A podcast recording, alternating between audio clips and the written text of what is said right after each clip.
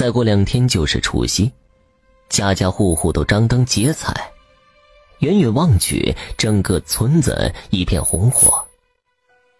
老黄蹲在自家门前的石阶上，吧嗒吧嗒抽着烟，不时朝村口方向张望着。一只脏兮兮的土狗紧紧靠在老黄身旁，时不时的摇两下尾巴。太阳慢慢的消失在村子的西边，老黄的烟也抽完了。走吧，今天不回来，明天准回。老黄像是在和狗说话，又像是在自言自语。他把烟袋锅在脚下磕了磕，缓缓的站起身来，抖落了肩上的雪，又朝村口看了一会儿，这才走进了院子。老黄属虎的，过了年三十儿就是老黄的本命年。老辈人说，本命年犯太岁，太岁当头坐，无喜必有祸。都迷信这本命年是个坎儿。老黄的老伴死得早，他又当爹又当娘的，一个人含辛茹苦的将三个女儿拉扯成人。老黄想等儿女们回来，一家人一起吃饺子、贴春联多喜庆啊！讲到这儿，老黄不觉得笑了。第二天。老黄早早就坐在门前，那条忠心的土狗依旧默默的趴在老黄的身边。老黄的大儿子在城里有一家公司，生意做得挺大的。虽然每个月都给老黄寄了一大笔的生活费，可是从来没有把老黄接到城里一起住的意思。老黄知道，孩子小的时候，他就是一根柱子。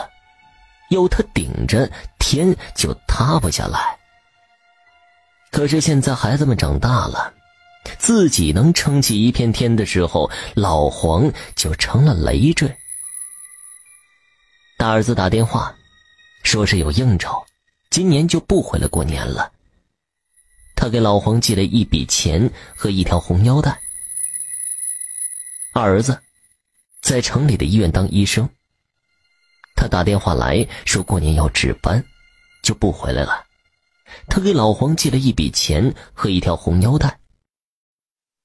今天是大年三十儿，老黄没有像往天一样坐在门口傻等。三儿一大早就打电话过来说，她要去男朋友家过年，就不回来陪老黄了。三儿没有急件回来。却给老黄寄回了一条红腰带。晚上，爆竹声响彻整个村子，只有老黄家里冷冷清清的。他孤零零一个人坐在炕上看着春节晚会，那只土狗安静地趴在地上，灯光把老黄的身影打在土墙上。让这冷清的大年夜更加透出一丝寂寥。夜里，十二点的时候，老黄端出一盘热气腾腾的饺子，放在那只土狗的面前。老伙计，过年好啊！老黄笑吟吟的抚摸着土狗的脑袋。土狗嗅了嗅饺子，然后大口的吃了起来。老伙计，多吃点儿。老黄一边说着，一边拿出三条鲜红的腰带，那是儿女们寄回来的。他把三条腰带系成一条长长的红绳，缓缓的搭在了房梁上。大年初一。人们还沉浸在春节的喜庆中，没有人知道老黄吊死在自己的家里。那条土狗一直趴在老黄的脚下，他终究没有迈过那道坎儿。